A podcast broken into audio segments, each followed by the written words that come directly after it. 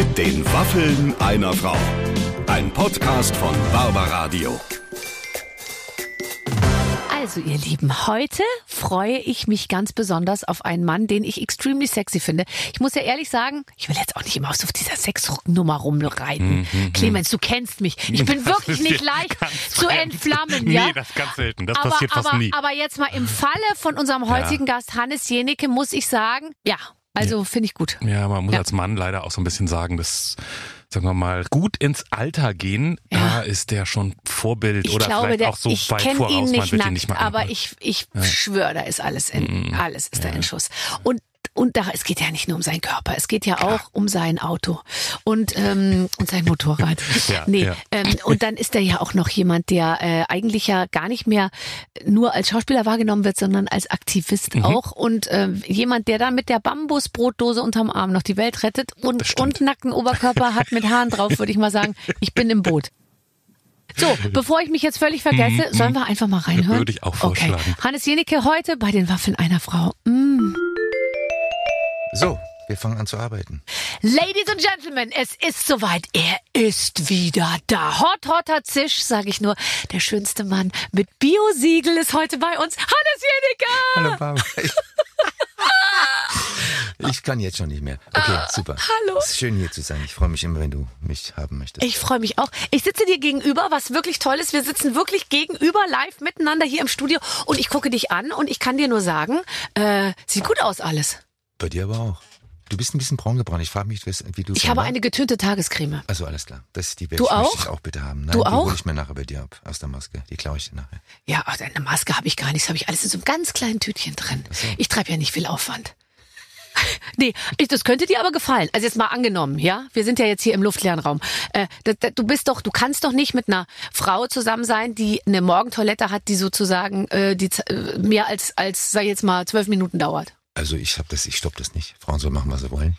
Solange sie gut gelaunt ist dabei und das nicht zu ernst nimmt. Gott, du bist jetzt bist du auch noch verständnisvoll. Na, Das ist hey. doch, ist doch alles so. Ich hatte, ich, ich bin jetzt ja nicht mehr ganz jung, ich habe halt die eine oder andere Beziehung auch in den Sand gesetzt. Ich hatte so alle Varianten. Eine Stunde im Bad und auch null Minuten im Bad gibt's ja, Ja, alles. irgend sowas dazwischen, finde ich, muss es sein, gell? Absolut. Und je nach Anlass, du, es kommt ja auf den Anlass an. Ja, ich finde schon. Aber ich merke jetzt schon langsam so ein bisschen, und da finde ich, habt ihr echt einen Nachteil. Ich kann als Frau ja wirklich, wirklich ein bisschen mit Schminke schon, sage ich mal, mehr aus mir. Also bei mir ist es schon so, manchmal stehe ich morgens wirklich vorm Spiegel und denke mir, ach du Scheiße, das ist jetzt, das wird heute, ein- das, da, da, da, und da kann ich eine echte Verbesserung herbeiführen. Das ist euch Männern ja überhaupt nicht möglich. Du kannst ja gar nichts machen. kokett, Weil ich habe dich schon auf der Straße getroffen, ungeschminkt und das Ja. sieht immer noch bombastisch aus. Ja, also ja. ich weiß nicht, worüber du jetzt jammerst. Nein, ich will- ich jammer auch gar nicht. auf sehr Aber du, ich und will es ja gibt über auch dich Männer, sprechen. die sich schminken. Ich kenn, möchte jetzt keine Namen nennen, aber ähm, Stimmt, aber du gehörst nicht dazu. Das heißt, du musst morgens einfach wissen, okay, ich mach, kann die Haare ein bisschen nach oben biegen, aber das war's dann auch. nicht mal das. Ich habe noch niemanden, dem mein Föhn bis. Ich habe nicht genug Haare, um mit denen zu spielen. Das war noch nie genug. Viel zu dünn.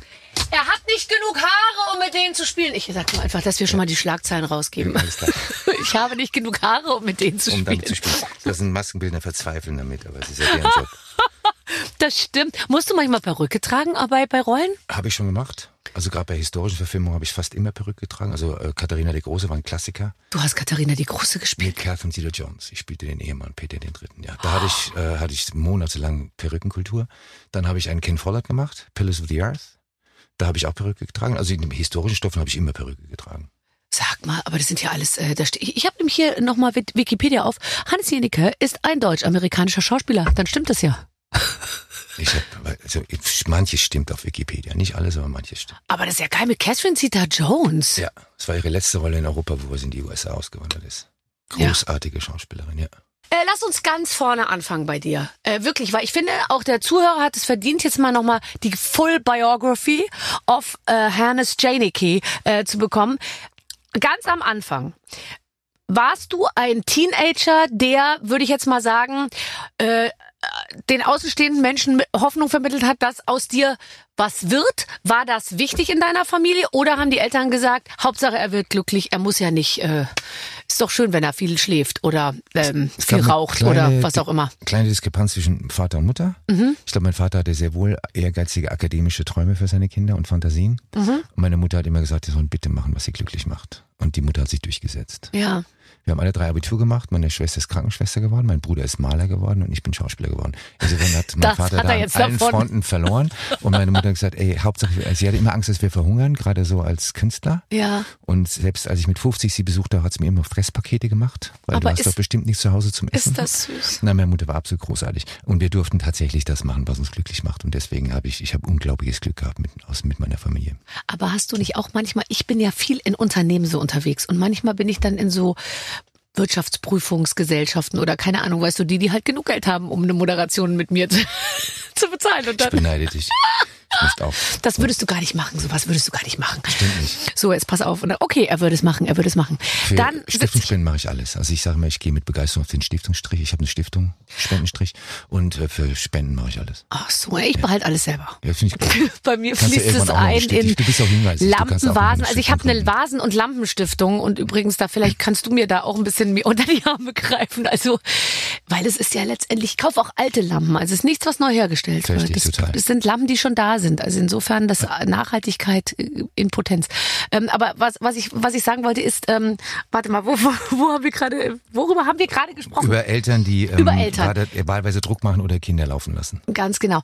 War, äh, aber also du bist dann Schauspieler geworden, weil du gesagt hast, ich will auf die Bühne. Nein, ganz anders. Ich war einer dieser äh, Teenager, die überhaupt nicht wussten, was sie machen wollten. Habe tagsüber in einem Schallplattenladen gearbeitet, als es noch LPs gab, und abends in einer Kneipe in Regensburg. Und in dieser Kneipe, auch Fee mit Namen, standen immer an der Bahn nach der Forschung die Schauspieler des Stadttheaters Regensburg. Und die fand ich lustig. Und die haben irgendwann gesagt, erstens habe ich, hab ich mir Theatertickets bekommen und fand das schon ziemlich spannend, so diesen schwarzen Guckkasten. Dann setze ich da rein und zweieinhalb Stunden eine Geschichte erzählt.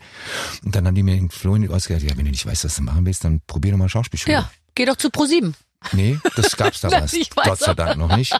Nein, und dann habe ich tatsächlich einfach aus wirklich nicht wissen, wohin mit mir, habe ich dann aus Juxendollerer am Mozarteum in Salzburg eine Aufnahmsprüfung probiert.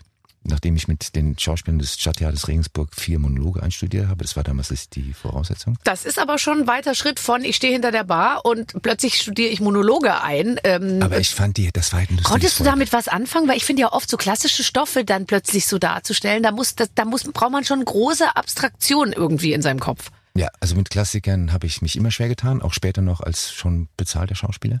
Aber das habe ich dann probiert, bin in Museum durchgerasselt, dann stand ich auf dem Parkplatz, dachte, okay, ich habe es probiert, jetzt fahre ich nach Hause, gehe wieder in meinen Schallplattenladen. Und dann kam ein VW-Bus vorgefahren an dem Parkplatz des Museum und sagt, du, es gibt noch so eine Schule in Wien, Reinhard Seminar, da probiere ich die Regieprüfung, musst du mitkommen. Und ich so, ach Wien war ich noch nie, habe noch einen Tag frei.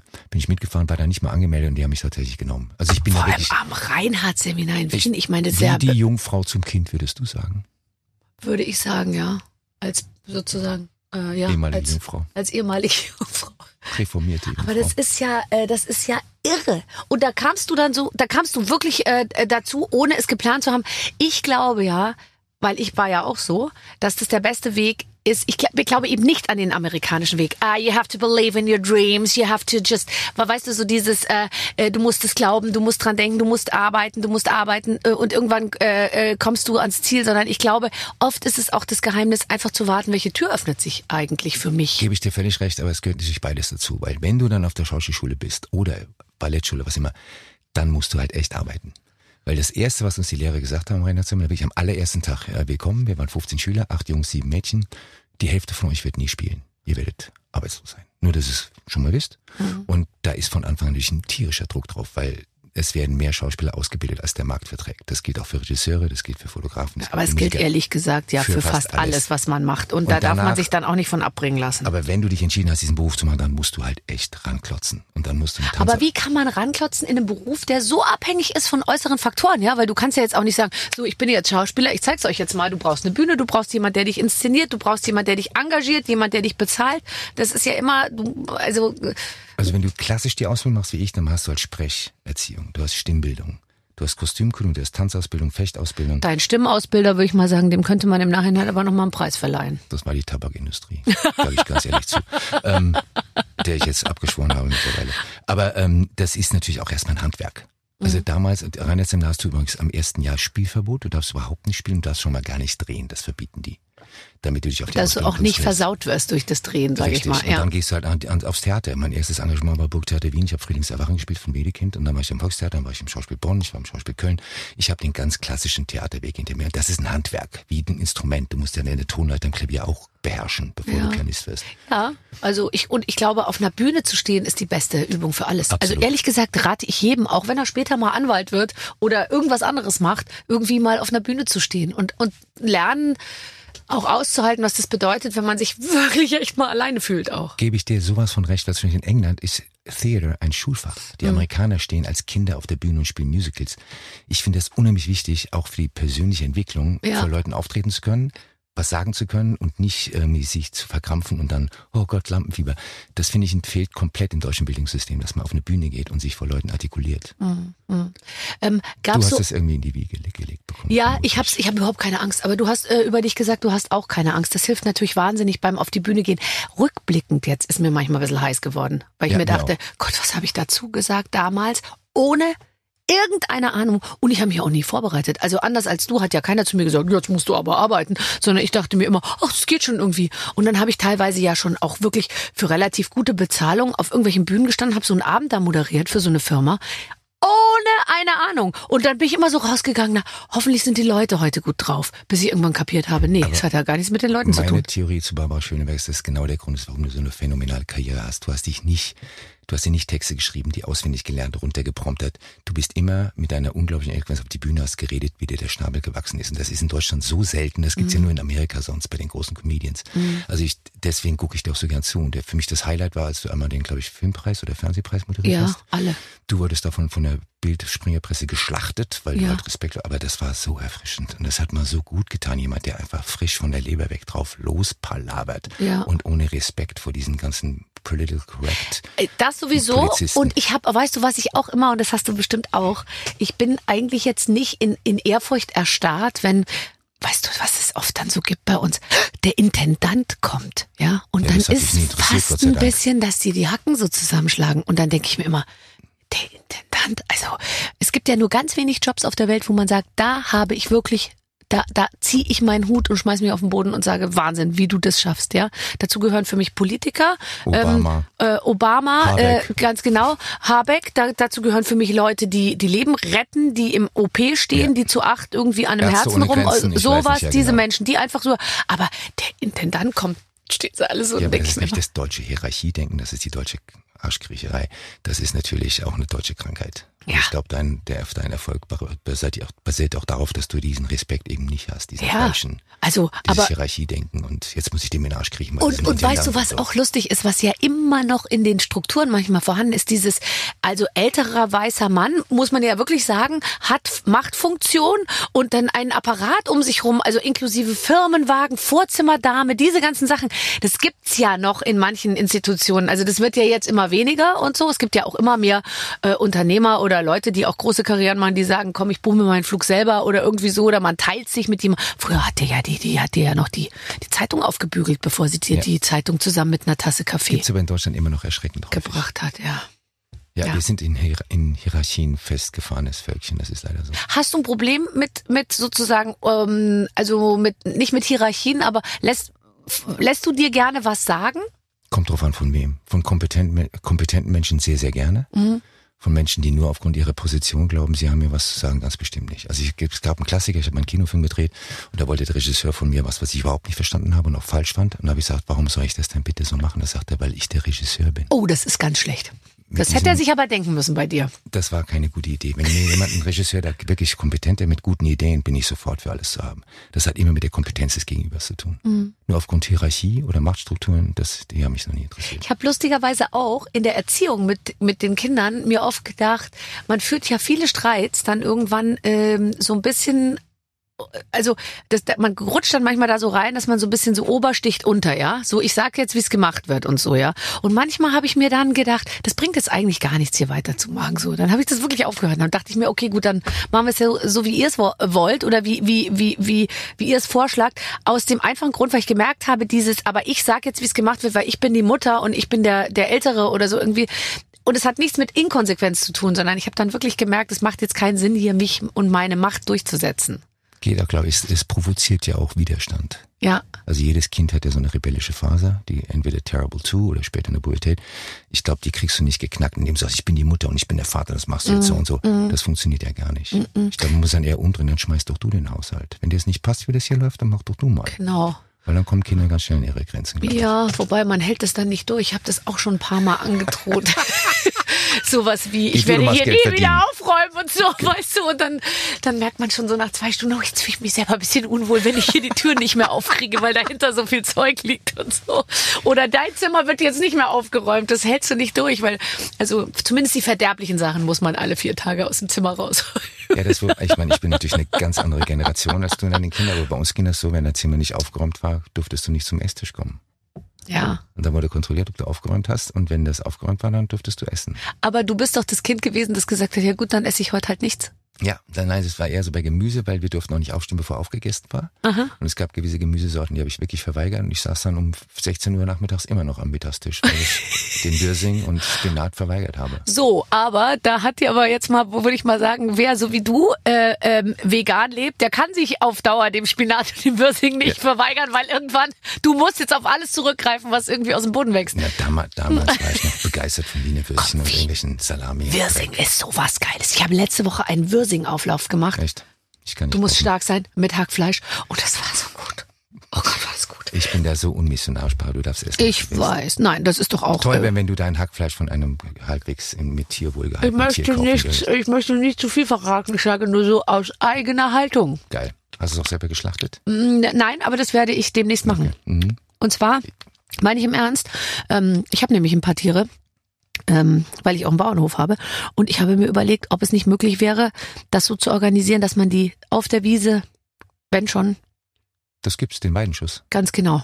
Das ist in Deutschland Und ein ziemlicher sozusagen bürokratischer Hürdenlauf. Jemand da kommt, glücklicherweise ist es nicht in Deutschland, und äh, dass, dass dann nicht. jemand kommt, das macht und äh, und man dann, weil weil das ist dann standen die einfach zwei oder drei Jahre auf, auf der Wiese richtig, und haben und haben. Gras gefressen und und äh, dann ist alles gut. Also, das nur, halte ich nicht für denkst, möglich. Ich wäre militant, wenn ein Tier ein wirklich schönes Leben hatte. Ich sag mal, eine Kuh steht auf der Allgäuer Weide und hat ein tolles Leben. Dann kommt irgendwann der Profijäger und er legt es per Weidenschuss. Bitte ist dieses Tier. Aber das ist halt 0,0001 Promille der deutschen Tierhaltung. Ja, in weiß. Hallen gequält wurden, in ihrem eigenen Kot gestanden haben und nie Frischluft gesehen haben, dann finde ich das halt ein Verbrechen. Ich habe gestern gesehen einen Film, wo Schweine aus einer Maschine und ich würde jetzt mal sagen, die haben noch gelebt in heißes Wasser ja.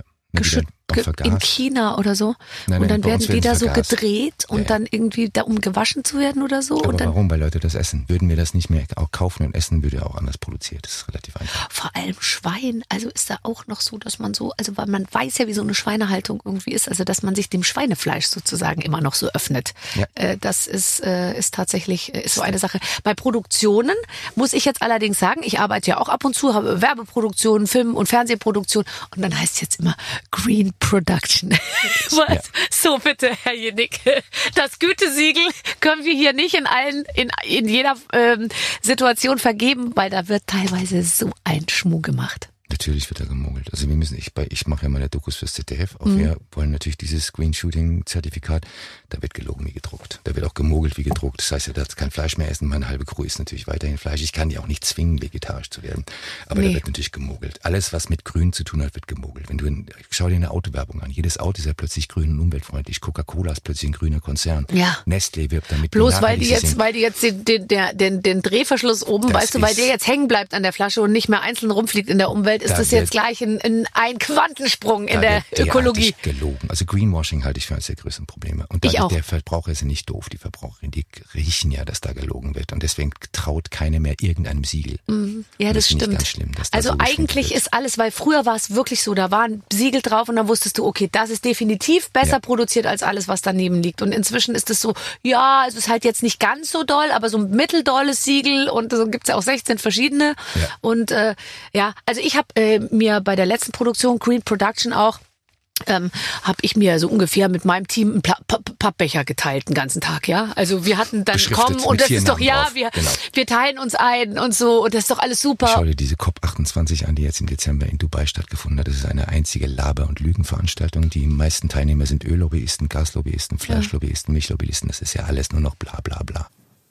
Wie trinkt man denn jetzt noch mal durch mit guten Ansätzen? Also ich glaubst du, dass es etwas ist, was langsam ins, Gewi ins Gewissen oder ins, Ge ins Gehirn der Leute einsickern muss oder muss es einen Knall geben, muss alles unter Wasser stehen, weil das wollen wir ja auch nicht. Wir wollen ja nicht 15 mal die A-Flut äh, haben, bis die bis die Deutschen aufwachen. Und ich glaube, ja, die Deutschen sind ja schon einigermaßen, wie soll ich sagen, äh, weil wir auch den anderen, wir, wir sind ja als industrialisierte Nation, extrem äh, technisierte Nation ja schon auch 30 Jahre voraus vielleicht, anderen Nationen, die eben jetzt noch Vollgas geben und in 30 Jahren aber auch anfangen werden. Äh. Ja, das stimmt nicht ganz. Nee. Also die Chinesen investieren mehr in regenerative Energien als der Rest der Welt zusammen addiert. Die Ja. verbrennen auch am meisten Kohle.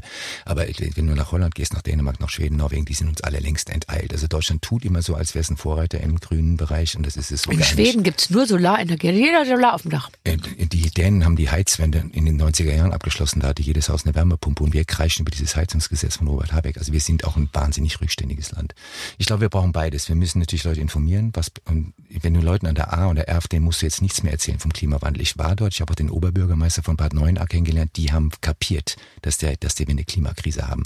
Offensichtlich muss der Leidensdruck steigen. Ich glaube, der Mensch reagiert immer erst Wenn es ihn selber betrifft, halt, ja, ja. Und Mhm. noch, noch leben wir halt in einer sehr bevorzugten Klimazone. Die Ja. A und die R sind Ausnahmen, dass jetzt langsam Brandenburg austrocknet und die Wälder in, in Franken und an der Mosel. Das kapieren Leute langsam, aber es passiert halt zu wenig, weil wir wollen alle weiter Kreuzfahrten buchen, wir wollen fliegen, wir wollen dicke Autos fahren.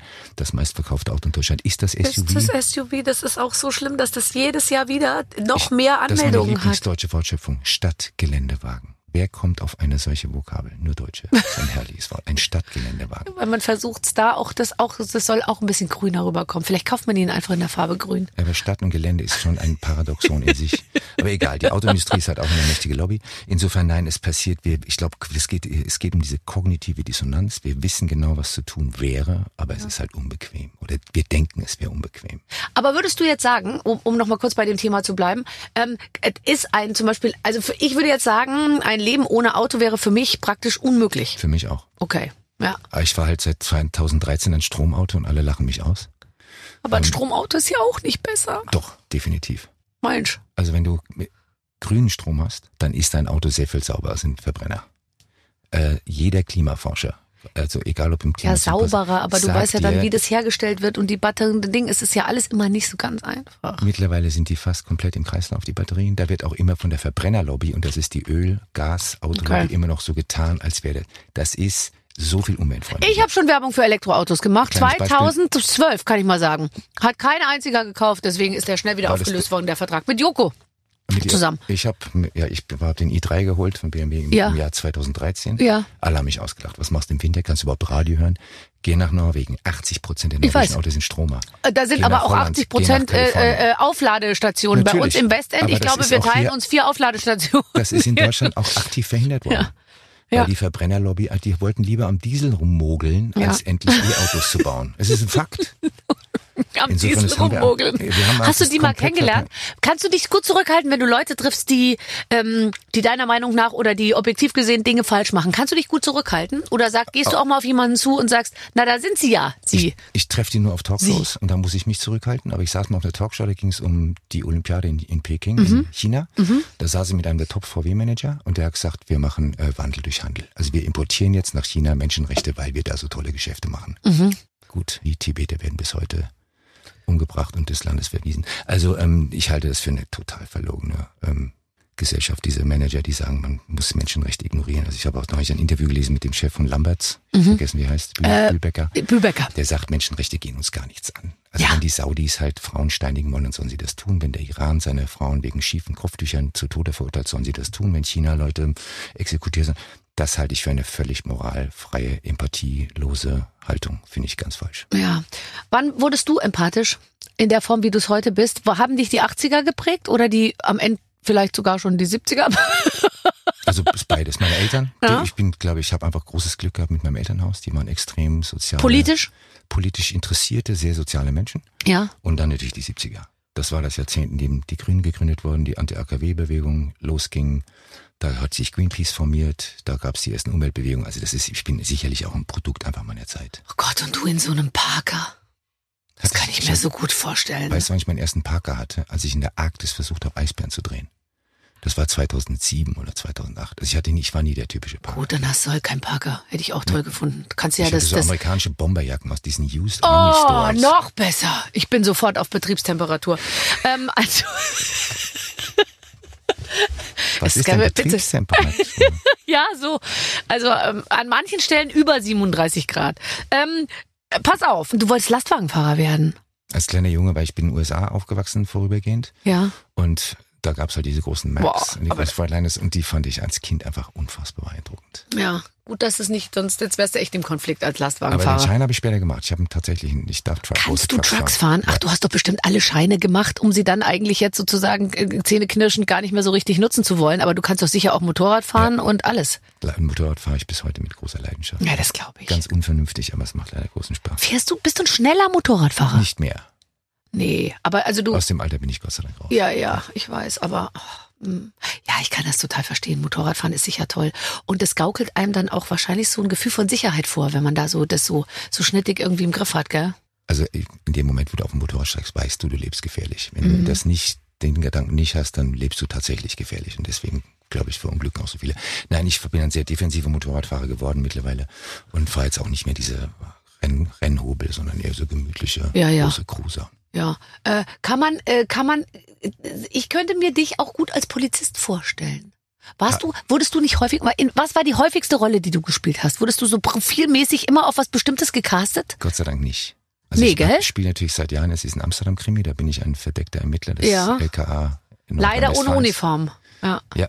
Oh, hast du, hast So, du Fantasien mit Männern in Uniform? Bei dir Okay. mit allem, ehrlich Wow. gesagt. Aber du wirst lachen, ich habe mich Du tatsächlich... kannst auch als Krankenpfleger bei mir landen. Nein, das hat deine Schwester gemacht. Nein, wir hatten äh, diese, ich weiß nicht, ob es das bei euch gab in der Schule, und bei uns kam so einmal im Monat eine Berufsberatung. Da kam jemand von der Bundeswehr und da kam mal jemand vom BKA und dann aus der Pädagogikbranche. Und da hatten wir mal einen Typen, da war ich 17, der kam vom BKA und der fand ich total beeindruckend. Das war auch die Zeit vom heißen Herbst, RAF, äh, Schleierentführung und so. Und da habe ich mich tatsächlich mit 17 beim BKA beworben. Da kam ein sehr freundlicher Brief zurück, den habe ich irgendwo, hat meine Mutter sogar aufgehoben. Und da stand drin, jetzt machen Sie mal Ihr Abi und werden Sie volljährig und dann kommen Sie wieder. Okay. Aber dann hatte ich halt andere Pläne. Ja, aber das Da ist, ist sicher spannend.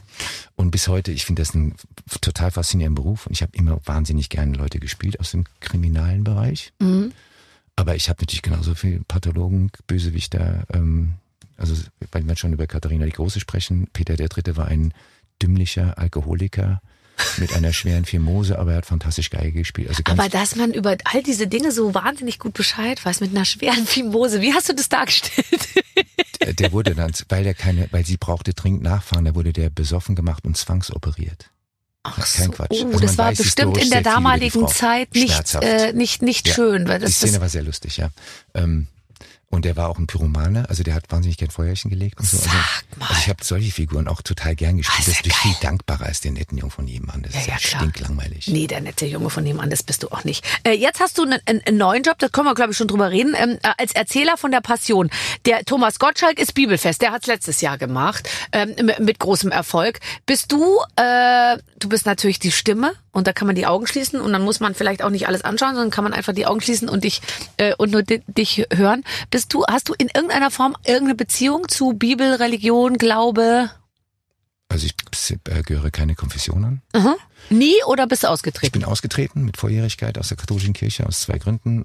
Natürlich wegen dieser ganzen Missbrauchsskandale, die ja nicht ganz neu sind. Die gab's we- ja aber noch nicht mit Oh 18. doch. Also Ah ja, doch, ja, ja. Mhm. Und äh, wegen der Rolle der Kirche im Dritten Reich, die fand ich dann auch eher schändlich. Mhm. Aber ich, das heißt nicht, dass ich, äh, ich bin, also wie heißt es schön, Agnostiker. Man weiß es nicht so genau. Ja. Trotzdem finde ich es ganz wichtig, dass man über die Bibel, den Talmud, den Koran, buddhistische. Lehre und den Hinduismus was weiß. Das Weil es was mit unserer Welt zu tun hat. Es hat gar nichts Welt, was mit unserer Glauben Kultur zu tun. Ja. und hat, führt auch zu einer Toleranz, weil am Schluss, je mehr du dich dann bestellst, merkst du, alle Religionen wollen eigentlich dasselbe. Weißt du, dass es ganz viele Leute nicht, äh, nicht wissen, warum wir Weihnachten, also beim Danke. Pfing Pfingsten weiß keiner. Danke. Ostern ist Osterhase. Hallo? Ding, ja, genau. Ah ja, da gibt's immer Geschenke. An Weihnachten gibt's auch Geschenke. Genau. Also, es das kann so ja nicht sein. kommerzialisiert worden ist, als sie mir das angeboten haben, den Erzähler, Mhm. fand ich das eine tolle Idee, weil es ist nun mal unsere Kulturgeschichte und wir sind Produkte der, des christlich-jüdischen Abendlandes und das ist hat ja ganz viel mit Nächstenliebe und Toleranz zu tun und das haben Leute, glaube ich, echt vergessen. Ich finde es eine gute Idee, das mal zu machen und auch zu moderni- modernisieren. Ich bin natürlich auch die Generation, die mit Jesus Christ Superstar groß geworden ist. Ja. Eine Musical, wo es um die Passion geht. Und deswegen finde ich das wichtig, das ab und zu wieder zu erzählen, damit Leute überhaupt wissen, wofür steht Ja, und man muss steht- eben populäre Wege finden. Richtig. Halt, um, um, um an die, um da durchzudringen. Es ist übrigens, also in, in Berlin gibt's ja keinen Religionsunterricht mehr in den Schulen. Das musst du zubuchen. Und äh, Das finde ich falsch. das finde ich nämlich auch es geht falsch. gar nicht darum, dass ich du bin, deine Religion beigebracht wird, Nein. sondern dass du grundsätzlich über Religion was lernst, Ja. über verschiedene Kulturen und ja, Religionen. und ich meine, wenn wir wirklich nicht mehr auch unsere Religion äh, äh, irgendwie lehren, dann ist ja, äh, ist ja, ist ja, ist, äh, also finde ich absolut falsch, weil es einfach auch ein Kultur- und ein Geschichtsverlust irgendwie ja, äh, ich darstellt. dir absolut recht. Deswegen habe ich das zugesagt. Wir sind uns ganz einig. Du, äh, äh, vor uns steht, auch wenn es ein bisschen aussieht, als sei es einem ält älteren Menschen die Haut abgezogen worden, es sind vegane Waffeln, die wir für dich gebacken haben. Ist es nicht wundervoll? Es sind, wie soll ich sagen, es sind Essbare Elefantenhaut. Vegane, essbare Elefantenhaut. Jetzt so bitte. sieht's aus. Äh, du musst, wenn du nicht willst, dann ich probiere es mal für dich, Ich oder? esse, also wenn, wenn ich bei dir mit gar vollem schlecht. Mund, wenn ich bei dir mit vollem Mund reden darf, bin ich so Das dabei. ist gar nicht schlecht. Wir reden jetzt mit vollem Mund. Ist Richtig gar nicht schlecht gut. Ganz kannst du mit nach Hause nehmen? Der war wirklich lecker, vor allem mit, den, mit den Himbeeren dabei. Ah. Oh, okay, und schön butterig. So, ah, jetzt nee, nicht butterig ist es, glaube ich, nicht. Wobei doch, ich spüre Butter. Es gibt ja auch Warte vegane mal. Butter. Aber Was ist denn das für eine. Butter, die da drin ist? Ähm, Okay, könnt ihr mir kurz auf meinem Schreibtisch liegen so ein paar Unterlagen noch von vorhin? Könnt ihr mir die alle mal bringen? Da sind nämlich noch Fragen drauf für Herrn Jenecke. Hab mich so gut auf die vorbereitet. Wir kennen uns jetzt noch so lange, du musst dich überhaupt nicht mehr vorbereiten. Doch, Wir ich haben bin uns in immer Mainz kennengelernt, aufgeregt da warst du noch vorher. bei Sat 1. Ja, Oh bei mein Wake. Up. Morgens, oder? Wake up. War so lustig, da habe ich kennengelernt. Was Das haben wir muss da 30 gemacht? Mhm. Jahre her sein. Knapp 30 Jahre. Dass wir nie äh, mal äh, zueinander gefunden haben, so. Weißt du, was ich meine? Finde ich ein bisschen warst- schade, ehrlich ich dachte, Du gesagt. warst immer vergeben. Aber das hat gesagt. mich nie gestört. Mich trete ungern in Konkurrenz mit Leuten, die ich nicht kenne. Konkurrenz, bist du auf einem ganz anderen Gleis. Zwei Züge, die nebeneinander herfahren, werden nie kollidieren. Geil, ist mir gerade eingefallen. Das kann ich häufiger mal verwenden. also pass auf. Ähm, ich habe nämlich ein paar ähm, Fragen von, ähm, von außen bekommen. Ähm, die Mara zum Beispiel möchte wissen, ähm, wofür würdest du richtig viel Geld ausgeben? Also Ich kann das ruhig sagen, ich habe vor zwei Jahren eine Stiftung gegründet und mein gesamtes Cashvermögen in diese Stiftung gesteckt, eine Umweltstiftung. Was macht man mit einer Umweltstiftung und kann das ähm, jeder machen, der sich dafür interessiert? Also jeder kann an meine Stiftung spenden, die heißt Pylorus Jack Foundation. Wie heißt die? The Pylorus Jack Foundation. Pylorus Are you Jack crazy? Das ist so wahnsinnig kompliziert. Kannst du die nicht einfach Hannes Also nennen? erzähl, ich versuche das ganz kurz zu machen. Ähm, es ist eine Stiftung, die all die Leute unterstützt, die wir in unseren Umweltdokus haben fürs ZDF, weil es sind immer Leute, die wirklich an vorderster Front ihren Kopf hinhalten, oft ihr Leben riskieren und von niemand unterstützt werden, weder vom WWF noch von Greenpeace. Und ich finde es so schade, weil das sind die, die wirklich Umwelt retten und Habitats retten und das Artensterben bekämpfen. Diese Leute unterstütze ich. Kleines Beispiel, Dr. Christine Fegener ist eine deutsche Biologin, die ist weltberühmt geworden mit einem Video, wo sie einer Meeresschildkröte einen Plastikstrohhalm aus der Nase operiert ist. Sehr hart zu gucken, hat dazu geführt, dass die USA den Plastikstrohhalm verboten haben. Ja. Diese Frau hat ein so lächerliches Jahresbudget und kriegt das nicht zusammen. Die finanziert zum Beispiel. Super. Wir werden eh gleich noch Ich über Meeresschildkröten auch, sprechen. Weil du ja Kinder hast, tiergestützte Therapie für behinderte Kinder. Okay. Weil das zahlt in Österreich in Skandinavien die Kasse, bei uns niemand. Bei uns müssen es die Eltern bezahlen. Und da so, hilft ich tue alles, oder? Also Pferde, Und da ähm, äh, genau, Um die super. Frage weiter zu beantworten, ich habe natürlich ein sehr schönes Motorrad. Also es, und ich reise immer noch sehr gerne und ich gehe auch immer noch Kite. Also es gibt Dinge, für die ich mit Begeisterung Geld ausgebe. Okay. Ähm, hier steht es. Äh, stimmt es, dass du Spätaufsteher bist? Wenn ich nicht drehe, aber im Drehen bin ich gezwungenermaßen früh aufstehe, ist ganz furchtbar. Dann bin ich oft um sechs, halb sechs, halb Mhm. Halb, sieben. äh, ran. alles mit fünf davor ist Ganz schrecklich. furchtbar. Und wenn ich nicht drehe, dann bin ich sehr gern schlafen. Oh. Also immer so bis ähm, halb neun, neun. Das ist für mich dann schon ausschlafen. Okay, verstehe. Ähm, stimmt es, dass du immer vor einem Dreh einen Espresso trinkst, möchte Zoe wissen. Ja, stimmt. Nicht gesund, aber ohne Espresso geht bei mir gar nichts. Also vorm Dreh heißt immer morgens dann, oder wie? Als allererstes, ja. Ich auch. Weißt du, dass ich manchmal abends ins Bett gehe und wenn ich mich hinlege auf mein Kopfkissen, dann denke ich mir, ah, morgen früh mache ich mir Kaffee und dann bin ich so glücklich. Es geht mir noch schlimmer. Ich trinke dann oft vom Schlafengehen noch einen Espresso. Aber ich finde, Espresso ist mir zu wenig. Ich habe gerne auch viel von guten Sachen. Weißt du, ich will gerne einen Eimer voll Kaffee trinken. So ein Espresso nur ein Schluck. Das stimmt. Das halt, geht um den Geruch und den Geschmack. Aber ich trinke auch ganz normalen Kaffee. Machst du dann auch so einen Aufwand mit so einer Maschine, die so... Nee, ich habe so eine, die aufschraubst, ohne Schaum Ah, und ganz altmodisch, alte alles. Eine Bialetti. Genau, also sowas in dem Stil und da mache ich meinen Espresso drin. Okay, verstehe. Ähm, äh, welch, äh, hier, äh, wa- könntest du dir vorstellen, Umweltminister zu werden? Ich, äh, da ich Herrn Habeck wirklich bewundere, aber ich habe keine Lust, mit gewissen Koalitionspartnern mich streiten zu müssen, die nicht mal ein Tempolimit zulassen auf deutschen Autobahnen und den Klima, die Klimakrise bis heute leugnen, was die gesamte CDU und FDP ja tut und die AfD sowieso. Also nein, ich glaube, da will ich mich aufreiben. Ich Okay. Herausforderung, spannender Job, aber ich beneide Herrn Habeck nicht. Aber der Habeck ist ja gar noch nicht mal Umweltminister. Das macht ja der Cem Özdemir hier. Aber der Habeck ist irgendwie der, Özdemir der ist Landwirtschaft und Ernährung. ist. Ach ja, du hast recht. Wie heißt Steffi nochmal? Lemke ist Umwelt. Guck, ist, guck mal, mit den Namen hatte ich gar nicht Wirtschaft präsent. und Klima. war- Wirtschaft also- und Klima. Ja, ja, dadurch ist er natürlich so. Und glaube ich, sitzt zwischen allen Stühlen, wird von den Lobbys zerrieben und hat, glaube ich, wenig Spielraum. Ich halte zu ihm. Ich auch. Wir halten zu Robert Habeck. Das sagen wir einfach mal laut Wir halten zu Robert Habeck. So, Finde ich kann man gut. das mal, man kann ruhig mal. Endlich mal eine Moderator mit Haltung. Man kann mal, naja gut, also mit Haltung halte ich mich ja immer zurück, wobei ich glaube eigentlich nicht, aber ich, da habe ich eine ganz klare Haltung. Wir brauchen grüne Politik. Lieber Hannes, liebe Barbara, das ist das Spiel, was wir miteinander Jetzt spielen. bin ich gespannt. Da habe ich noch Heute dreht Stückchen sich- veganen Pfannkuchen. Der schmeckt so geil, Sehr oder? lecker, unglaublich. Er schmeckt wirklich richtig, richtig gut. Finde ich auch. Heute dreht sich Komm, viel jetzt um öfters. Verkehr. Genauer Welchen gesagt, ja, zwischen uns beiden. Genauer gesagt um den öffentlichen Fernverkehr. Ach so. Ihr spielt, es bahnt sich was an. Ihr seid nämlich beide viel mit der Bahn unterwegs und habt bestimmt auch schon die ein oder andere Geschichte erlebt. Und genau diese wollen wir jetzt hören. Dazu haben wir eine Liste mit Stichwörtern vorbereitet. Ähm, die mehrgleisig fahrende Redaktion. Sehr schön. Wer schreibt denn diese Texte? Ja, ich weiß auch nicht. Du. Leider gut. Nein, ist super, oder? Finde ich Die auch. sind ganz toll und lassen sich so schöne Sachen einfallen. Erste Frage interessiert mich sofort. Bordbistro? Fragezeichen? Gehst du da rein? Meistens setze ich mich direkt ins Sportbistro. Ich auch.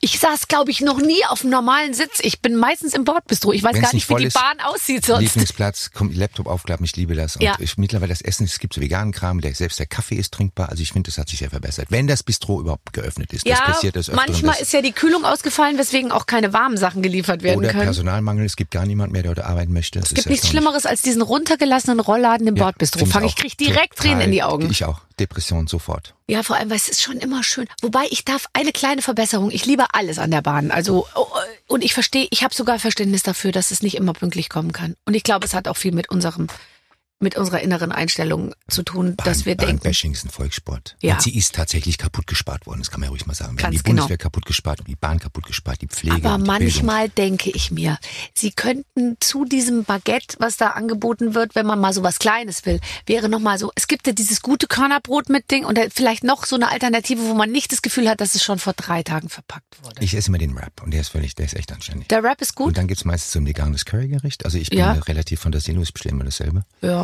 Aber ich bin jetzt dann nicht so unzufrieden. Es ist Nee, ich nur, wenn fand der auch die Rollladen runter ist. Nudeln das ist immer halt toll. Wenn der. Rollladen runter ist, dann Das ist. ja, Ähm, schönster Bahnhof.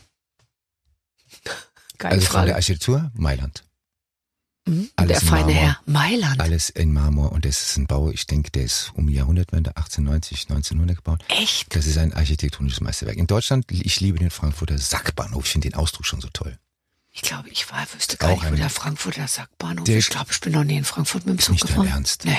Das ist ein wunderschöner Bahnhof. Und was ich auch im, am Köln finde ich diese Kurve, dass der, der ganze Bahnhof als Kurve konstruiert ist, finde ich auch ganz spannend. Ich mag den Kö- Kölner Bahnhof auch, weil der ist auch direkt neben dem Dom. Und wenn man da so rankommt, dann fährt man immer über die Brücke mit den vielen Schlössern dran, weißt du? Und dann, Genau. mit diesen unzähligen Schlössern, Ja. ganz langsam.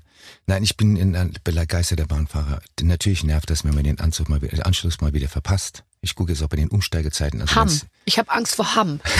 Am Westfalen, genau. Hamm Westfalen. Anschlüsse können leider Ja. nicht erreicht werden. Oder Karlsruhe, Zug kann nicht gekoppelt schlimm. werden. Ich kann nur warnen vor Karlsruhe und meine Lieblingsepisode ist jetzt, dass die Schweizer die deutschen Bahnen nicht mehr über die Grenze lassen, weil, die den, weil die den Schweizer Fahrplan komplett kollabieren lassen. Die und wenn du gesagt, jetzt nach wenn die Freiburg Deutschen nicht fährst pünktlich sind, lassen sie sie nicht mehr rein. und dann fährst du mit von Hamburg jetzt in diesem Schweizer Zug, der ist viel schöner, hat so eine Dachverglasung, das ist wunderschön. Ich bin begeistert. Eigentlich sollten die Schweizer die Deutsche Bahn übernehmen. Dann Ja. wird es nämlich laufen. Ja, das stimmt. Ähm, warte mal. Äh, Be Beschäftigung während der Fahrt. Was machst du während der Fahrt? Schlafen. Kannst du da schlafen? Oh, wenn das aus dem Bahnhof Hm, rausruckelt, es so- werde ich schon müde. so schüttelt, gell? Ansonsten lese ich oft schlechte Drehbücher und äh, höre auch gern Podcasts und Musik, Ja. wenn das WLAN mal geht. Ich kaufe Möbel so. im Zug, was wirklich fatal ist, weil ich fahre sehr viel Zug. Wirklich, ich kaufe dann manchmal fast so ein ganzes.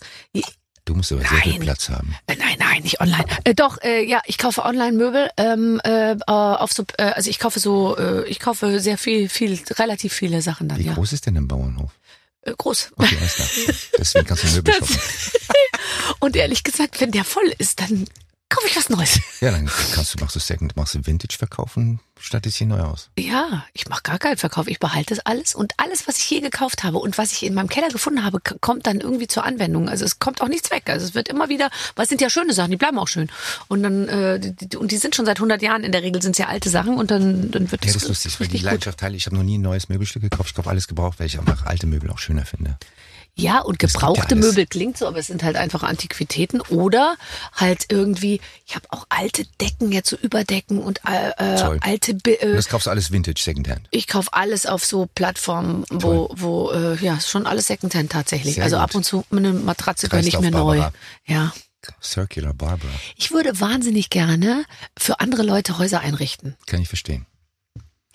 Also das wäre wär für hat nicht mich genug zur Wohnung, um das immer so als Hobby Genau. weiter betreiben zu können. Ja, Und verstehe ich total. mir geht's einfach darum, weiterhin das schön zu machen und wenn das dann in den eigenen vier Wänden nicht mehr geht, kannst du nicht einfach so eine Interior Design Zeitschrift rausgeben, wo du dauernd irgendwelche ich Studios glaub, einrichten und- Zeitschrift ist irgendwie ein mehr so, schwieriges ne? Thema. Ich weiß, habe ich. Ja, kann ich mir denken.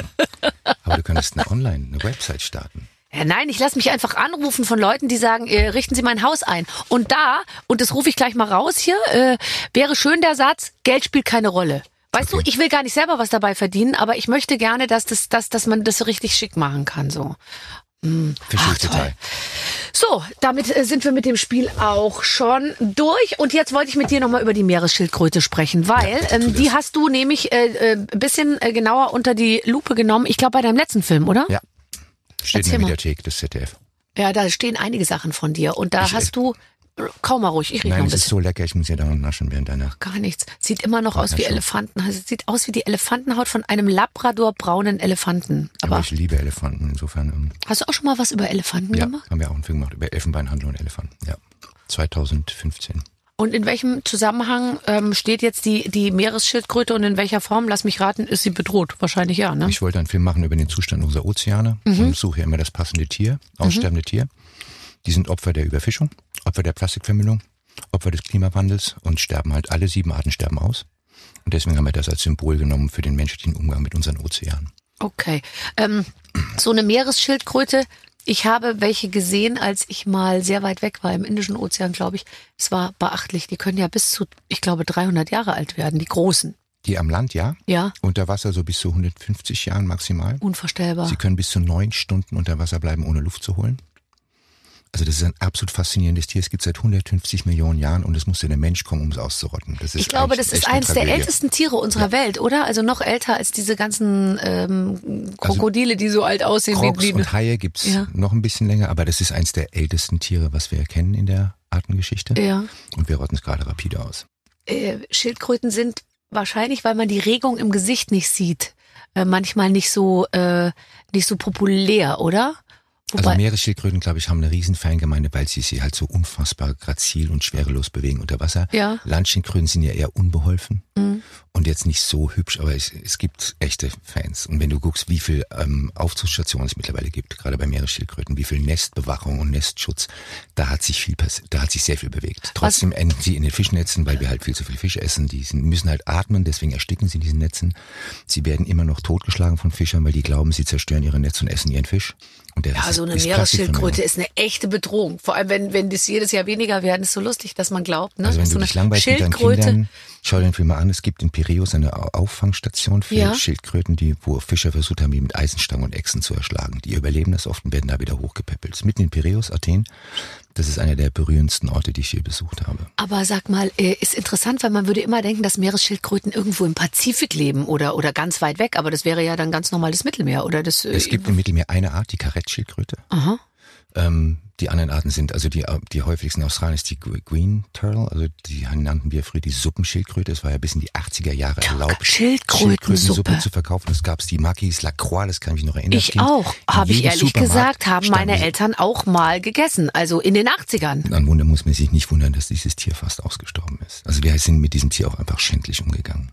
Ja, ja klar, aber damals hat man ja wirklich alles, äh, Froschschenkel, ja, wie heißt es, Gänsestopfleber, es gibt's alles immer noch. Ich finde das, ähm, Ja, aber heute nennt man es Foie Gras, da kommt das Wort Stopfen nicht drin vor und dann klingt, dann ist es irgendwie netter. Aber warum kann Kalifornien das verbieten und andere Länder nicht? Das verstehe ich nicht. Und wenn es die Kalifornier schon ver verboten haben, dann. Wir verbieten äh, ja viel. Die freien Amerikaner verbieten ja, du darfst am Strand nicht rauchen, kostet 500 Dollar, wenn du dann. das finde ich albern. Das finde ich super. Und weißt du, warum sie das machen? Nicht wegen Nichtraucher, sondern weil sie gemerkt haben, dass die der Giftmüll einer Zigarettenkippe, die das, das Wasser komplett dreckig macht. Oh Gott, aber die Leute sind auch Du so hart, die lassen es dann 200 einfach in den Sand äh, fallen, ihre, ihre Nein, Kippe. Das, ich war jetzt kürzlich mal wieder in Ägypten zum Kitesurfen und da stecken alle ihre Kippen, Kippen in den Sand und es gibt so einen wunderbaren Test in einem 200 Liter Aquarium braucht so eine abgerauchte Kippe, um den gesamten Fischbestand Oh zu Gott, killen. das Das, dauert sieben Minuten.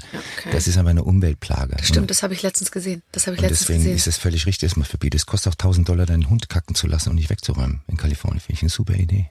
Finde ich auch. Das finde ich auch nie wieder okay. in Hundescheiße. Wenn Ich finde nur das mit Gesetze dem erlässt. Rauchen da denn, mm, okay, aber wenn die Leute zu blöd sind mit dem Müll, oh Gott. Aber der Mensch ist auch sowas von bescheuert, findest Ja, du nicht? Also man leider wird ja. jetzt, man zweifelt schon so ein bisschen. Leider ja. Die Masse ist halt leider bildungsfern, wie man so schön sagt. Ja, und man muss halt auch den eigenen Kindern, ich sehe das auch, ich meine also nicht, dass die nicht auch auf die Idee gekommen sind, während der Autofahrt einfach mal das Fenster aufzumachen, um irgendwie, keine Ahnung, Kaugummi rauszuspucken oder Papierchen rauszuschmeißen und so. Das machen die halt zweimal und dann gibt's kriegen dann sie so eine Art von. Mama Barbara und dann so, genau, Jawohl. die aggressive Mutter wieder. ähm, bist du noch, bist du noch viel in Amerika? Nur noch selten. Okay. Also Ich glaube, das letzte Mal, Arbeiten. als wir gesprochen haben. Ich war im März mal drüben. Da habe ich, Ja. hab ich drüben gedreht. Also wenn ich drüben zu tun habe, ja, ansonsten äh, geht mir die Fliegerei auf den Nerv. Ich mittlerweile kenne ich auch das Wort Flugscham. Ich bin früher völlig gedankenlos durch die Weltgeschichte geflogen. Das mache ich jetzt nicht mehr. Mhm. Genau wie halt Kinder lernen müssen, dass man den Müll nicht aus dem Fenster schmeißt, so musste ich irgendwann lernen, dass Fliegen eine Umweltsünde ist. Und das hat sich alles ein bisschen verändert. Das Haus wird von Freunden bewohnt, einer sehr bekannten Meeresschützerin, Ja. Forscherin. Ja. Und ähm, ist so eine Art Open House für meine Freunde und Ja, super. Naja, und da an der kalifornischen Küste, und wenn ich es richtig nicht in Erinnerung habe, war da direkt, war ja am Meer, oder? Dann kannst du ja natürlich genau die Leute unterstützen, die da dann wirklich. Richtig. Und die Frau, die da wohnt, hat auch eine eigene NGO, Shark Allies, die unterstütze ich auch. Und die ist so die führende Hai-Aktivistin weltweit, weil Haie, kein Tier wird schneller ausgerottet als der Hai. Vornehmlich wegen der chinesischen Haiflossensuppe. Ah, die Haiflossensuppe. Ja, braucht man dringend, um potent zu werden, als Ja, Mann und als es Frau ist- schön zu bleiben. Das ist schon wirklich brutal. Gibt es nicht auch irgendwas, was so gerieben wird als Pulver, was auch irgendwie. Nashorn. Nashorn. Glauben gewisse Asiaten, dass das gut ist gegen eine Alkoholkater, gegen Arthritis, gegen Krebs. Ja. Deswegen werden die Nashörner gewildert wie verrückt. Ich wollte mal sagen, wenn man keinen hochkriegt, nützt auch eine Haischwanzfloschensuppe nichts. Dafür gibt's auch so eine kleine Pille. Also, Genau, nehmt doch sowas. Ja. Oder, oder macht's einfach irgendwie anders. Der Frau ist es im Zweifel wurscht. Wenn du das sagst. Wenn ihr andere Techniken beherrscht, ist ohnehin könnte ein Startvorteil sein. Mm, Ich habe auch keinen Fernweh, lustigerweise. Ich habe nicht so ein Fernweh in mir. Du hattest es ich ja hatte schon. das ganz schlimm früher. Ja. Also mir konnte es gar nicht weit genug weggehen. So gerade in den 80er, 90er bin ich nach Australien, nach Neuseeland. Ich wollte unbedingt das andere Ende der Welt sehen. Und du hast ja auch alles gesehen, oder? ich habe alles und mittlerweile habe ich so Europa auch für mich wieder entdeckt. Ganz und genau. So vor der Haustür ist es Oh, so die schön. Vorstellung, mit einem äh, Zug, mit einem Nachtzug nach Italien zu fahren, Ein zum Traum. Beispiel. Der Nachtzug kommt wieder. Er Ist kommt wieder. Ich habe in Hamburg, stand ich nämlich letztens, habe auf die Bahn gewartet, kurz. Und dann habe ich so ein Plakat da gesehen und dann sage ich Nightjet, Ja. ähm, Hamburg, äh, Milano oder Hamburg-Venezia irgendwie Ja. so. Und dann dachte ich mir, boah, ist das cool. Du setzt dich hier abends in den Zug und bist am nächsten Vormittag irgendwie in Italien. Nein, ich gerade ich also schon über ich wohne ja im südlichsten Teil Deutschlands. Ich Ja. habe es nicht weit in die Schweiz, nicht weit Ja. nach Österreich, nicht weit nach Italien. Das sind so schöne Gegenden. Also ich muss jetzt auch nicht mehr so rund um den Globus checken. Aber du warst halt überall und ich glaube, es ist auch wichtig, dass man überall ist, weil wenn ich mir jetzt vorstelle, dass wir unseren Kindern sagen, fahr doch mal in die Schweiz äh, und der Bodensee ist auch schön, reicht vielleicht auch nicht, um das Verständnis für die Welt zu, zu erlangen. Es gibt den schönen Satz, Reisen erweitert den Horizont und das stimmt natürlich. Also es ist, glaube ich, ganz wichtig, dass wir auch andere Kulturen, andere Sprachen, andere Religionen kennenlernen. Also insofern verteidige ich das Reisen sehr wohl. Aber die Frage ist, wie oft muss man das tun und in welcher Form reist man auch? Also es muss ja nicht immer der schnellstmögliche Weg per Flugzeug sein. ja, ja. Also ich habe Freunde, die haben die transsibirische Eisenbahn gemacht. Oder die sind mit diesem Ja, aber ähm, dann ist der Weg das Ziel Blue natürlich. Train Ne? durch Südafrika und so. Da gibt's ja, es gibt eine unfassbare Bahnreise vom Osten Kanadas in den Westen Kanadas, also faktisch von der Atlantikküste an nach Vancouver, an der Pazifikküste. Also man kann ja auch ganz anders reisen. Es muss ja nicht immer schnell gehen. Wir haben uns ja völlig verlaufen in, dem, in der Idee, dass alles unfassbar. Ich muss da ganz schnell hinkommen. Ja, bist du nicht so? Nicht mehr? Schon lange nicht mehr. Aber du warst auch mal so. Also nach Australien, klar, kommst du nicht anders, musst du irgendwie irgendwann weil du nach Nee, aber auch im ganzen Leben ist man doch so. Also ich bin total so. Es muss alles schnell gehen. Ich bin ja nie mehr äh, überhaupt gemessenen Schrittes unterwegs. Ich, ja, ich das renne. Geht mir leider ähnlich, ja. Ich renne. Ich Ja. bin häufig am Rennen. Machen Sie auch alle Und da merke ich, äh, ja. Na, haben Sie wieder keine Zeit, Frau Schöneberger? Nee, gehen Sie auf die Seite. Machen Sie den Weg frei. Ich, ich, ich, äh, ich, ich kaufe jetzt ein. Das Sie mich nicht. mein, mein Produktionspartner, Kameramann Markus Strobel, ist genau das Gegenteil. Das ist so ein richtig, ein echt gestandenes Mannsbild, ein Ja. richtiger Brocken. Und der macht alles mit einer ganz großen Ruhe. Und Mhm. das tut mir extrem gut, weil ich bin eigentlich nur im Dauerlauf unterwegs und der bremst mich auf eine richtig gute Art und Weise aus. Ja. Ja, ja, das kann ich, äh, kann ich auch verstehen. Das kommt bei mir sicher auch noch. Du bist ja eine ganz andere Generation Ja, ich bin als eine ich. völlig andere Generation. Ähm, ich habe dich vorhin gegoogelt und da dann ist doch toll, wenn du, du du googelst den Namen und dann siehst du ja unten drunter, was welche assoziierten Begriffe mit dir gegoogelt werden. Und bei dir ist es Raucher, Schauspieler, Querdenker, Alter. okay. Und bei mir ist es abnehmen, abgenommen, Diät, Kinder. Ich google mich nicht so oft, aber das ist interessant. Also Raucher, nee, ne? Nicht mehr. Nicht mehr, nein. Ah, du warst passionierter Raucher. Ich habe ja über dich gerade noch einen Artikel gelesen, dass du in Berlin-Charlottenburg in eine Bar immer gegangen bist, um da zu rauchen. Ja, die gibt's nicht mehr. Ach so, und dann hast du gesagt, okay, dann bin Es ich ist auch. auch echt ungemütlich geworden. Also ich finde, eigentlich hat jeder Mensch das Recht auch auf unvernünftigen Genuss, Ja. wie guten Wein oder auch mal ein bisschen Tabak. Aber die, es ist einfach, macht keinen Spaß mehr zu rauchen. Es geht ja wirklich nur noch zu Hause auf der Terrasse oder irgendwie so ein bisschen versteckt und schamhaft. Also ich habe angefangen, so ein bisschen zu rauchen aus Gemütlichkeit. Und Was äh, rauchst du denn dann so? Die leichteste Zigarette, Okay, aber alles ich ziehe die so richtig, ich ziehe so rein und so, weil ich finde das so toll, wenn das so in den Beinen so kribbelt und dann alle sagen, darfst du nicht erzählen, darfst du nicht erzählen und so. Und ich so, doch, das erzähle ich, weil es ist eben, wie du sagst, so ungemütlich geworden. Also wenn das hier die Entblößungsshow ist, ich rauche jetzt auch jetzt noch gelegentlich mit Begeisterung eine Zigarre. Ich finde das ganz toll. Ah. Sitzen und qualmen. Ich finde es einfach gemütlich. Es ist, ja, es ist toll zum Sinieren und das hat eine, es ist so eine Zwangsentschleunigung auch. aber Zigarre gerne auf der Terrasse tatsächlich. Ja, und es gibt ja so ein ganz, ich sage jetzt nicht wo, aber es gibt ja noch vereinzelt so Smoking Lounges, wo das noch erlaubt ist. Man muss sehr lange suchen. Aber Ganz früher gab's auch in Berlin, weißt du, wenn, wenn du in der Paris-Bar warst oder wenn, wenn du so, dann haben sie dir eine Untertasse hingestellt und das war dann immer das Zeichen dafür, okay, Ja, ab jetzt- jetzt kann geraucht werden, aber das ist auch, das hat auch schon aber nachgelassen. Berlin ist ja extrem liberal, was Rauchen betrifft. Es ist ja, ich lebe ja in Bayern und da ist es ja, kommt es direkt nach der Todesstrafe. Kommt sofort einer. Also Sekundenkleber, sofort Knast, wegen der letzten Generation und Rauchen ist es selber. Also das ist wie, das ist wirklich unter Bayern, das ist ein Schwerstverbrechen. okay, Es wird nee. auch das letzte Bundesland sein, was Cannabis legalisiert. Ja. Die Schrift. Dann, also Schauspieler ist klar, Querdenker, das ist ja auch interessant, äh, dass man da äh, ganz schnell in so einem Ding war, gell?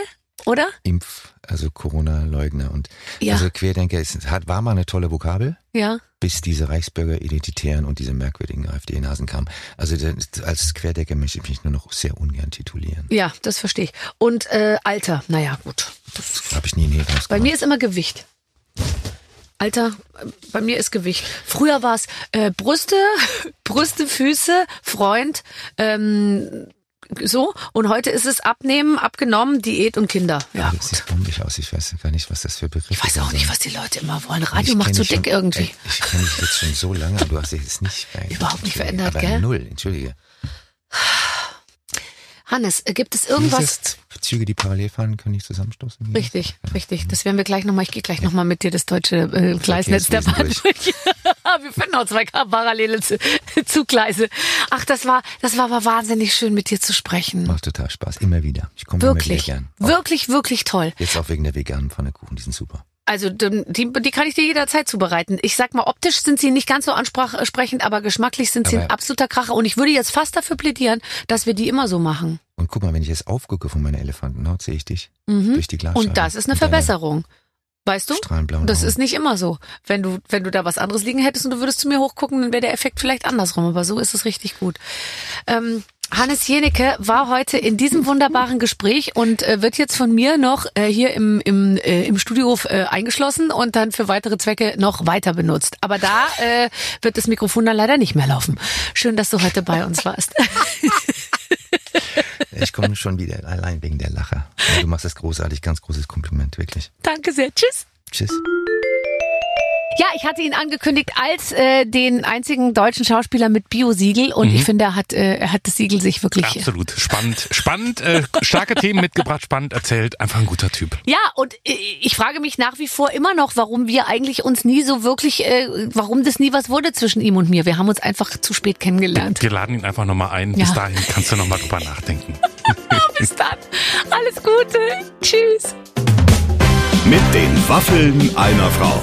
Ein Podcast von Barbaradio. Das Radio von Barbara Schöneberger. In der Barbaradio App und im Web. barbaradio.de.